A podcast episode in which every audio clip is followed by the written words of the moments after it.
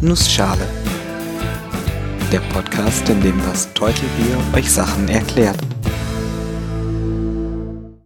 Guten Morgen und willkommen zu einer neuen Episode vom Nussschale Podcast. Heute erkläre ich euch Computertomographie. Und weil die Zeit knapp ist, mache ich das in einer Nussschale. Dies ist mal wieder eine Folge aus dem Bereich der biomedizinischen Bildgebungsverfahren. Ein Verfahren, das vom Prinzip her sehr einfach ist, in der Mathematik, die dies ermöglicht, aber sehr komplex. Es geht um Computertomographen. Computertomographen sind eigentlich nichts anderes als stark automatisierte Röntgenmaschinen. Kurze Wiederholung zu Röntgen. Bei einer Röntgenaufnahme wird Strahlung erzeugt, die durch den Körper geschickt und dort abgeschwächt wird. Man misst am anderen Ende, wie viel Strahlung noch über ist und erfährt so, wie viel genau der Strahl schwächer geworden ist. Das macht man für einige Bildpunkte und sieht so eine 2D-Aufnahme der Strahlabschwächung. Die Abschwächung ist stärker oder schwächer je nach Material, deshalb erscheinen zum Beispiel Knochen ganz anders als Fettgewebe. Allerdings erhalten wir so nur ein 2D-Bild. Es ist vollkommen egal, wo auf dem Weg durch den Körper der Strahl abgeschwächt wurde. Ob erst Knochen und dann Fett kommt oder umgekehrt, ist relativ egal. Am Ausgang sieht beides gleich aus. Man kann also manche doch recht unterschiedliche Sachen gar nicht unterscheiden. Und natürlich fehlt generell die Tiefeninformation. Wenn man allerdings ein CT macht, um beispielsweise bösartiges Gewebe zu finden und dieses anschließend zu erfahren, muss man genau wissen, wo es sich befindet, und zwar im dreidimensionalen. Und genau hier kommt die Computertomographie ins Spiel. Computertomographen machen statt nur einer Aufnahme viele Röntgenbilder und fügen diese anschließend zu einem einheitlichen Bild zusammen.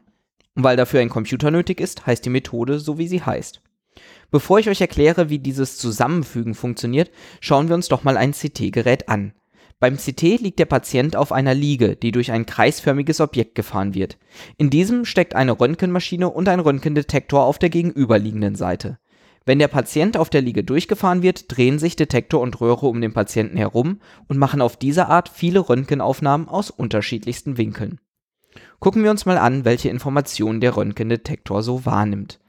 Nehmen wir mal einen festen Winkel. Der Röntgenapparat bewegt sich in diesem Fall nicht. Ein Strahl aus der Röhre schießt dann durch den Körper, wird unterwegs abgeschwächt und kommt am anderen Ende wieder heraus. Und gucken wir uns mal an, was wir am Ende eigentlich herausbekommen möchten. Ein CT-Bild zeigt mir genau zu jeder Position im Körper den Abschwächungskoeffizienten an dieser Stelle. Also um wie viel genau an genau diesem Ort ein Strahl abgeschwächt wird. Wenn wir uns das gemessene Ergebnis angucken, sehen wir aber, dass wir nie einen einzelnen Koeffizienten messen, sondern immer eine Summe. Man sagt auch Linienintegral dazu, weil jeder noch so kleine Abschwächungskoeffizient auf der Linie, die der Röntgenstrahl durchläuft, zum Endergebnis beiträgt. Dieses ist dann allerdings nur eine einzelne Zahl pro Strahl, ohne jeglichen Hinweis darauf, wie sie sich zusammensetzt. Nun kommen die anderen Messungen ins Spiel. Zunächst schickt man nicht immer nur einen einzelnen Strahl los, sondern mehrere. Diese liefern zwar keine weitere Information zu dem ersten Strahl, aber sie sorgen dafür, dass wir nachher ein ganzes Bild herausbekommen und nicht nur einen kleinen dünnen Ausschnitt. Für die Rekonstruktion ist es wichtig, dass wir den Patienten umkreisen, Aufnahmen aus vielen verschiedenen Winkeln machen. Es gibt einen mathematischen Satz, der besagt, dass man, wenn man unendlich viele Winkel hat, man damit das Original perfekt rekonstruieren kann. Nun, unendlich viele Aufnahmen können wir nicht machen. Glücklicherweise reicht aber auch schon eine endliche Anzahl an Bildern, um ein sehr gutes Ergebnis zu bekommen. Aus diesem kann man auch schon ein schickes Bild zusammensetzen.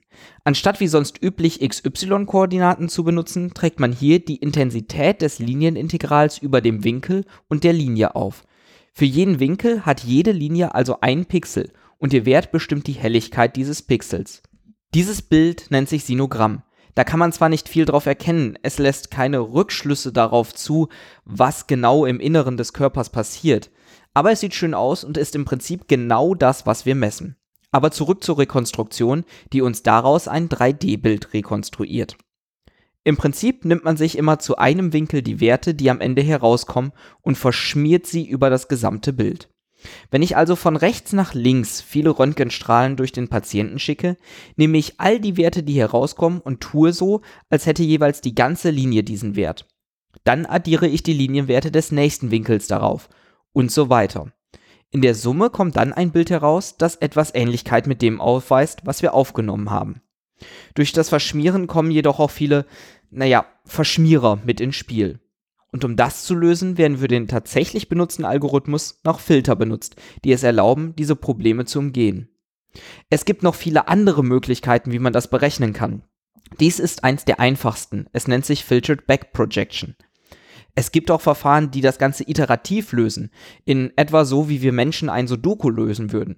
Das ist allerdings erst seit kurzem wirklich nützlich möglich, da wir da auf Grafikkarten zurückgreifen können. Und es gibt noch ein paar andere Verfahren, die in der Regel nicht eingesetzt werden. Es gibt auch viele verschiedene Arten, das CT-Verfahren selbst effektiver zu machen. Beispielsweise kann man, anstatt eine Umdrehung zu machen, dann dem Patienten ein Stück vorzuschieben und das Ganze zu wiederholen, auch eine kontinuierliche Bewegung der Liege machen. Dadurch nimmt man dann spiralförmig auf, was die Rekonstruktion leider etwas komplizierter macht. Man spart sich dadurch aber auch Strahlung und ist schneller. Auch kann man statt mehreren parallelen Strahlen eine Art Fächer an Strahlen aussenden, um einen größeren Bereich zu scannen. Und natürlich machen größere Detektoren, die mehrere Ebenen auf einmal bearbeiten können, alles noch viel besser. Kommen wir aber nochmal zu dem zurück, was wir eigentlich messen. Ich hatte ja bereits erwähnt, dass jeder Pixel in unserem CT-Bild dem Abschwächungskoeffizienten an dieser Stelle entspricht. Das ist allerdings eine etwas unhandliche Zahl. Um sie etwas besser interpretierbar und vor allem auch vergleichbarer zu machen, hat einer der Erfinder des CT die nach ihm benannten Hounsfield-Einheiten eingeführt. Diese vergleichen einen Abschwächungskoeffizienten mit dem Abschwächungskoeffizienten von Wasser. Wenn etwas genauso abschwächt wie Wasser, ist die Hounsfield-Einheit gleich 0.